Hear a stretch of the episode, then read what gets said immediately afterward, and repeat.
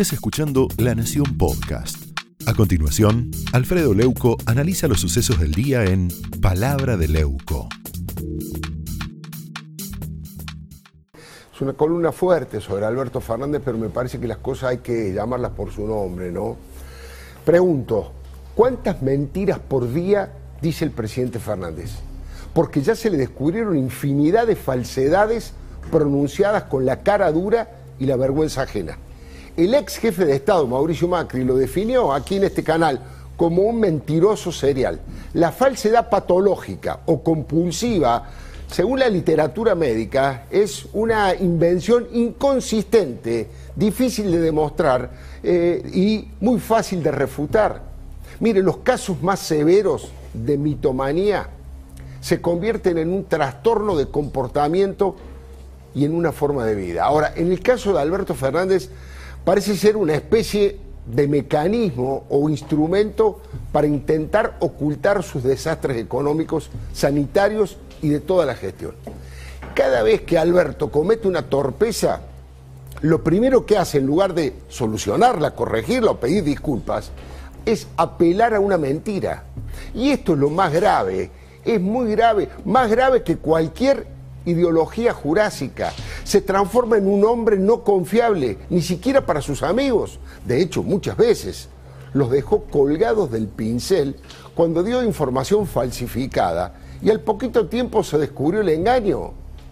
Es una fake news, ¿se acuerda? Fue lo primero que dijeron en el círculo íntimo cuando se publicó la primera foto de cumpleaños clandestino de su pareja. Insisto, con la extrema gravedad institucional que esto implica.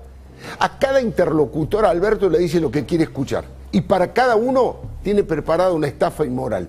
Todos los días se pega un tiro en los pies. Cuesta abajo en su rodada, no puede frenar. Hoy hizo difundir un verdadero mamarracho. Dijo que como no se contagió nadie en Olivos, no se configuró ningún delito.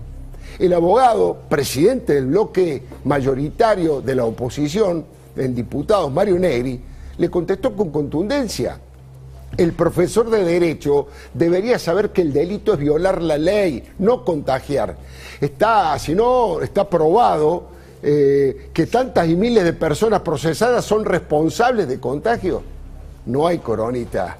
Esto es lo que dice Mario Negri. Y de paso, le recordaron el artículo 205 del Código Penal que dice textualmente, será reprimido con prisión de seis meses a dos años el que violare las medidas adoptadas por la autoridad competente para este, impedir eh, la introducción o propagación de la epidemia. Fue el mismo presidente el que firmó el decreto que luego violó groseramente.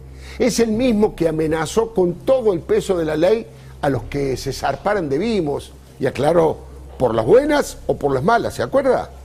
Y a los idiotas les digo lo mismo que vengo diciendo desde hace mucho tiempo. La Argentina de los vivos que se zarpan y pasan por sobre los bobos se terminó. Se terminó. Acá estamos hablando de la salud de la gente. No voy a permitir que hagan lo que quieran. Si lo entienden por las buenas, me encanta. Si no, me han dado el poder para que lo entiendan por las malas. Y en la democracia, entenderla por las malas es que terminen frente a un juez explicando lo que hicieron. Bueno, lo que debería hacer Alberto Fernández, ¿no? Eh, por las malas en la democracia es explicarle a un juez, debería presentarse en la justicia. Mire, como suele ocurrir en las redes, aparecieron cataratas de gastadas, de burlas para Alberto. El más claro decía, o sea que si ametrallas a una multitud y no le pegas a nadie, no hay delito. Y como si esto fuera poco, Alberto hizo difundir un fallo del fiscal Ramiro González que hizo zafar a Facundo Moyano apelando a esa doctrina que él denominó delito de peligro abstracto. Se podría considerar una presión del presidente para inducir a un fiscal para que tome ese camino legal. Pero como el delito y la inmoralidad ocurrió en la Quinta de Olivos, tal vez la causa finalmente, por jurisdicción, pase a la jueza Sandra Arroyo Salgado. Recién hoy, después de 18 días y luego de una intimación, se dignaron a enviarle al fiscal la lista de ingresos a la quinta presidencial que había pedido el propio fiscal. Pero Alberto aún no se presentó ante la justicia, insisto, cosa que debería hacer cuanto antes si cree en la igualdad ante la ley. Fabiola y casi todos sus amigos ya tienen abogados de un gran peso político y van a tener que dar explicaciones. Pero todos los caminos conducen a Alberto. ¿Sabe por qué? Nadie puede entrar a Olivos sin su autorización. Y encima ya se conocieron muchas reuniones más que estaban absolutamente prohibidas. A la luz de los acontecimientos, una de las pocas verdades que dijo Alberto fue que todavía no cayó en la cuenta de que es presidente. Se nota, ¿eh? Y eso que hace más de 20 meses que asumió.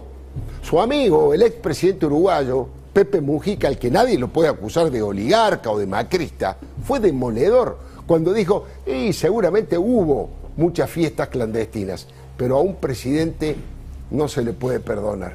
Tiene razón Mujica.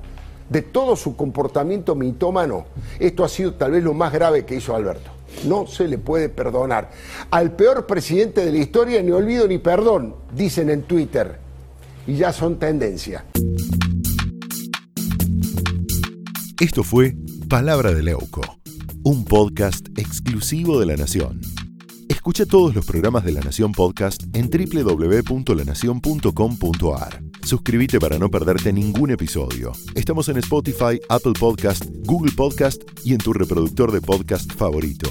Seguí escuchando La Nación Podcast.